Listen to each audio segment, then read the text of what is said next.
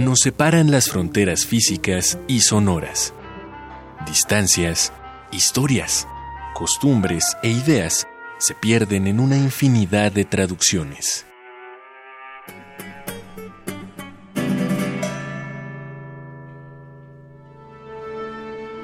Pero hay una voz que todos entendemos. La música es el idioma universal. Radio UNAM trae para ti concierto fuera de temporada de la Orquesta Filarmónica de la UNAM, desde la Sala Nezahualcóyotl del Centro Cultural Universitario.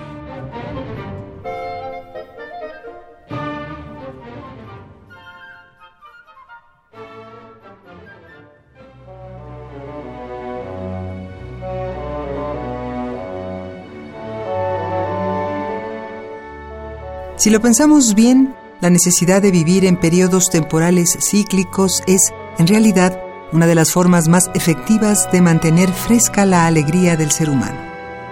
Si contemplamos la vida como un único libro enorme, a las cuantas páginas empezaría a aburrirnos la sola noción de que nos encontramos en la misma narrativa. Por más interesante que sea la historia que vivimos, necesitamos un orden, marcas de separación capítulos, los cuales de hecho sí hacemos, pues todos podemos ubicar periodos específicos de nuestra vida con sus propios personajes, su tono y su clímax. Los ciclos evitan el estancamiento. La idea de un papel que lleva la cuenta de nuestros días en periodos de 12 meses resulta a la distancia ridícula, en tanto que al orden universal no le preocupa si es lunes o miércoles, un 28 o un 13, ni tiene idea de qué es un mayo. Pero estos datos para nosotros son profundamente trascendentales. ¿Recuerdas qué era de ti en el año 2012? ¿Qué te hace sentir agosto? ¿Por qué el desasosiego de los domingos por la tarde? Los periodos con los que nombramos al tiempo nos dan la oportunidad de disfrutar de algo único de nuestra especie, las celebraciones, como lo que estamos haciendo justo ahora, que estamos por iniciar la gala de inauguración de los conciertos de la Orquesta Filarmónica de la UNAM para este 2019. Las dos piezas elegidas para la ocasión tienen su propia narrativa, una historia real que se cuenta para los que pueden escucharla. Primero, la convivencia entre dos personajes cercanos en la sociedad, pero lejanos en pensamiento y pulsión vital.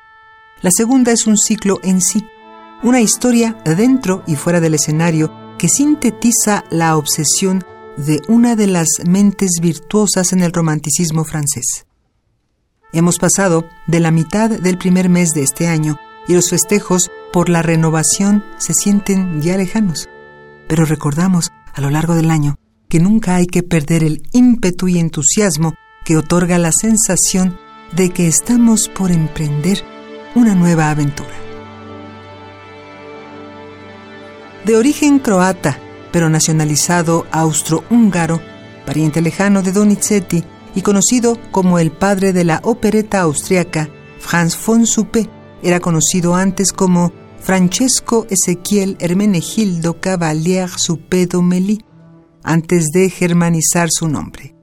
Tomó elementos de la picardía que los franceses explotaron en la opereta y lo nutrió de emoción para conseguir piezas, por decirlo de algún modo, más tiernas.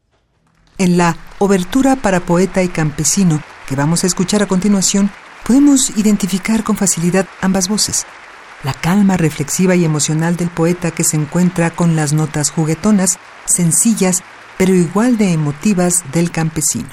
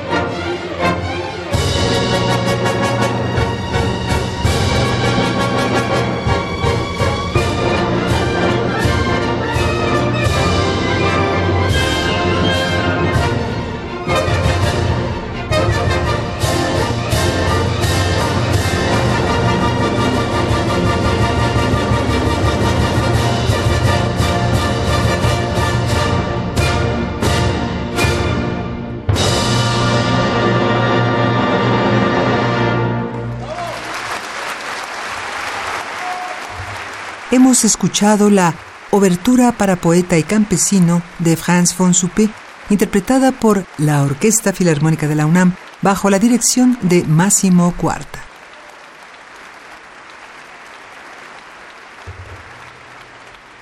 Héctor Berlioz es el personaje romántico por excelencia. Completamente enamorado de la actriz shakespeareana irlandesa Harriet Smithson, Berlioz creó una historia que contempla el amor que podrían vivir en conjunto y asignó a Harriet una breve melodía que pensaba utilizar a lo largo de toda la sinfonía. En la actualidad, a lo que llamamos leitmotiv, Berlioz llamó idée fixe o idea fija, más que adecuado para expresar una obsesión. Todo el ámbito artístico sabía que Berlioz creaba un homenaje para Smithson, excepto la misma actriz, quien fue invitada para escuchar la Sinfonía Fantástica, y al darse cuenta que era para ella, huyó aterrada. Berlioz no se dio por vencido y en una ocasión detuvo el carruaje de Harriet Smithson para hablar con ella.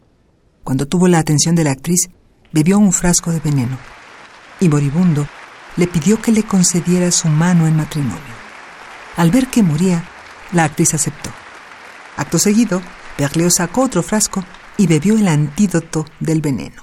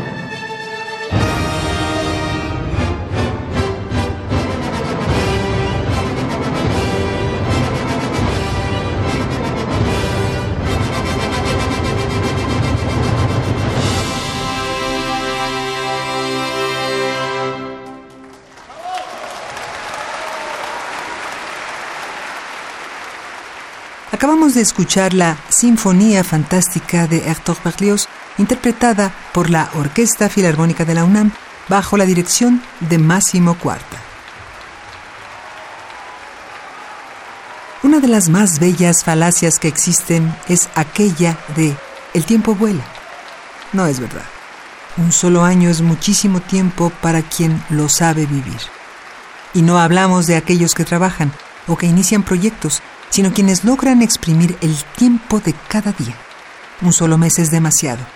Mira en tus recuerdos 30 días atrás y piensa cómo ha cambiado tu estado de ánimo, tu situación sentimental, tus amigos, tu familia, tu trabajo o escuela, tu vecindario. 30 días son muchos para que tu vida cambie. Un solo día es suficiente para que tu vida cambie.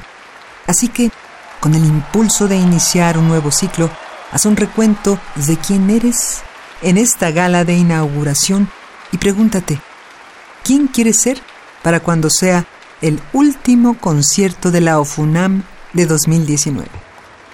Agradecemos que nos permita ser parte de este inicio. Nos despedimos y esperamos que nos acompañes la próxima semana para iniciar la primera temporada 2019 de la Orquesta Filarmónica de la UNAM. Excelente semana. Estuvimos en esta ocasión con ustedes en los controles Miguel Arredondo, Marco Lubián en la producción, Mario Conde en el guion y la voz de Tessa Uribe. Gracias y hasta la próxima.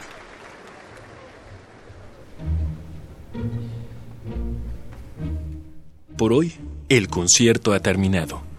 Se ha dicho todo lo que había que decirse en todos los idiomas a la vez. La próxima vez volveremos a entendernos sin saberlo. Radio UNAM presentó Concierto fuera de temporada de la Orquesta Filarmónica de la UNAM, desde la Sala Nezahualcóyotl del Centro Cultural Universitario.